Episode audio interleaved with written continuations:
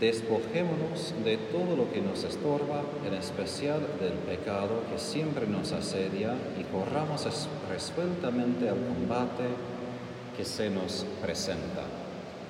Habíamos escuchado ayer, anteayer, una lista larga de los héroes de la fe del Antiguo Testamento y hoy vemos la culminación de esos ejemplos de fe en Jesús mismo. Ahora Jesús no tiene fe como nosotros porque él, aún en su vida en la tierra, pudo ver a su Padre, pero la exhortación hoy es que imitemos esos ejemplos mirando a Jesús, que es nuestro gran ejemplo. Él que es el iniciador y consumidor de nuestra fe, es decir, Él muestra el camino que tenemos que correr. Y como es un camino largo, no es 100 metros por algo rápido, es un maratón más que un maratón, tenemos que ser cuidadosos lo que cargamos sobre nuestros hombros, literalmente usando su imagen. Tenemos que despojarnos. Y allí San Juan de la Cruz apunta que la fe nos despoja como Jesús crucificado. La fe verdadera es lo que nos hace desnudos como Él en el crucifijo. Es decir, no añade, sino que quita ciertas cosas de nuestra vida. Pero si somos llamados a despojarnos del pecado, ¿qué es el pecado quizás más grande en la Sagrada Escritura? Jesús mismo en la última cena habla del pecado en esos términos, que no creyeron en mí. Es falta de fe en Jesús, pero no simplemente falta de fe como niego que es Dios o niego que me ama en la mente, es un corazón que todavía no está decidido. Un corazón que sí mira a Él, pero como Pedro caminando sobre las aguas en medio de la tormenta, también mira ahí y por ahí. Y esto complica el asunto de que estamos en una carrera, tenemos que correr. ¿Qué pasa? En vez de mirar a dónde vamos, vamos a tropezar porque estamos intentando correr y ponemos la mirada por un lado, por otro lado. Muchas veces, ¿por qué tenemos esa poca fe que Jesús utiliza muchas veces en los evangelios a describir a nosotros, sus propios discípulos? Y es el miedo. Ahora, miedo como tal es una emoción, no es pecado. Pero como Jesús dice a Jairo cuando ya llegó a la casa, Jesús dice, no temas, basta que creas. Y ahí es nuestro desafío. Justamente el miedo crea duda. Empezamos a mirar dos cosas, porque en latín la palabra duda viene de la palabra duo, dos. Es de tener dos cosas que estamos intentando evaluar, en vez de tener una sola cosa que enfocamos y decidimos ya. ¿Y qué está pasando? Jairo, ahora imagino, si yo fuese Jairo, yo estaría no solo desesperado, pero un poco enojado, porque ya estaba apurado, sabiendo que su hijita estaba enferma. Esta mujer interviene y Jesús toma su tiempo para hablar con ella, encontrarla, y justo cuando llegan, ya la hija ya se fue, ya se murió. Entonces estaría yo y desesperado y un poco enojado, diciendo, mira, si no habrías parado unos minutos a hablar a esa otra mujer, quizás habrías venido. Pero parece que Jesús lo hizo a propósito. Jesús nunca hace una cosa por accidente. Lo hizo a propósito porque aumenta justamente una cosa, un estímulo que sería razón de, de, temer, de tener mucho miedo, y es muerte. Jesús en el Evangelio de San Marcos todavía no ha resucitado a nadie. Todos saben que sana, exorciza y predica, pero nadie todavía ha visto que resucita. Y de hecho, eso solo permite que Pedro, Santiago y Juan puedan ver lo que sucede en su milagro. Pero justamente lo que vemos en el Evangelio es que Jesús nos toma en esas situaciones donde estamos mirando dos cosas. La realidad que enfrentamos, que es real, muerte, peligro, posesiones, dificultades, y enfrentar esto con Él. Y ahí es nuestro desafío de la fe, porque no podemos negar como Jairo. Sí, la hijita se murió, es un desastre, y en general la muerte tiene la última palabra. Pero ahora enfrentamos esa realidad del miedo con Jesús.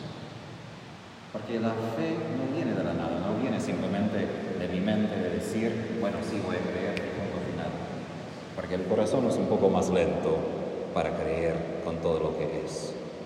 El corazón con su lío, con su miedo, necesita tiempo a poder abrir esa realidad, todo lo que tenemos hacia Jesús. Y así interpreto yo eso no solo como una reprimenda de Jesús que corrigió a Jairo diciendo no debes temer, sino toma en serio que hay razón para temer pero es importante que aún así, sintiendo miedo, que creas. Y eso es lo que vemos con la mujer. Ella tendría toda razón a esconderse, porque de hecho quebró la ley. Y eso es una de las cosas que me asombra de Jesús, porque aun si Él cumple la ley, tampoco tiene problemas a veces cuando alguien, por tener fe, quiebra la ley.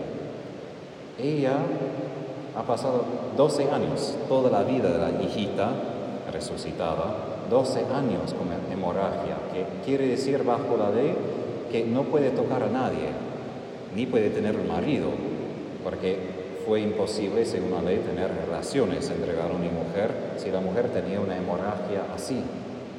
Quiere decir que estaba abandonada prácticamente. No pudo acercarse a nadie. Imagínense la pandemia de COVID no pudiendo tocar a nadie por 12 años. Eso es lo que pasó con esa mujer. Además, la ley para decir ni toques. Y todavía ella que se atrevió con fe a acercarse a Jesús, a creer que hay algo más potente que su hemorragia y aún algo, digamos, más importante que la ley escrita, porque Jesús mismo es nuestra ley persona. Ella que pudo acercarse. Imagínense que ella sabe lo que ha hecho, que no es, entre comillas, buena cosa frente a los demás. Después Jesús está buscando a ella. Imagino que estaba aterrada. Y los apóstoles que están enojados diciendo, Jesús, tienes una multitud alrededor y en serio preguntas, ¿quién te tocó? Por favor, puede ser una broma pero hay una gran diferencia que muchos simplemente tocaron a Jesús porque, bueno, pasaron y pusieron un nombre, lo que sea, ¿no? Una muchedumbre cuando estamos hablando con muchas personas. Pero con ningún de esos Jesús sintió que salió la fuerza, salió ese poder de salud. Ahí es la diferencia, que Santo Tomás de Aquino habla de que la fe nos hace permitir tocar a Jesús más allá de lo físico. Muchos físicamente tocaron a Jesús, pero solamente esa mujer con su fe pudo tocar quién es Jesús en verdad. Y eso es lo que Jesús pide de nosotros. Una fe que sí ve todos los retos, los desafíos, pero aún así intenta tocar. No permite que la situación nos ahoga y nos caiga diga, no, no, no puedes acercarte, no, Jesús no está interesado, no. De hecho, justamente Jesús está tan interesado y no solo está contento que ella se sanó, pero exige mirar a su rostro.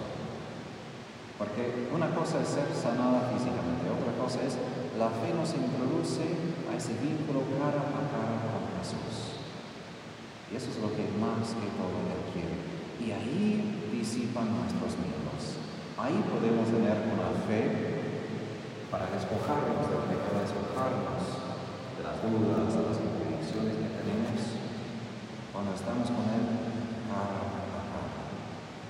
Porque su amor, su persona, disipa todo el resto. Y ahí es el desafío. Cuando estoy muchedumbre, cuando estoy frente de lo que me da miedo, muerte, sufrimiento, problemas, personas, necesito buscar a Él. Y no solo tocarlo, como veía a escondidas, sí, para comenzar a veces, necesito verlo, necesito que Él me vea. Y eso es lo que nos va a animar a seguir en nuestro camino, porque vamos a encontrar muchos obstáculos siempre. Pero cada obstáculo es una manera de Jesús de llamarnos a una fe más profunda y más fuerte, para que sigamos con empeño, para que corramos con más gozo, sabiendo que aun si pasamos por la infamia de la cruz como Jesús, vamos a llegar donde está Jesús, en el cielo, con Él en la. Que el Espíritu Santo fortalezca nuestra fe, para que no dejemos ser abatidos por el desaliento, por el desánimo, por las dudas, sino que sigamos a Jesús, busquemos su rostro hasta que lleguemos a la gloria del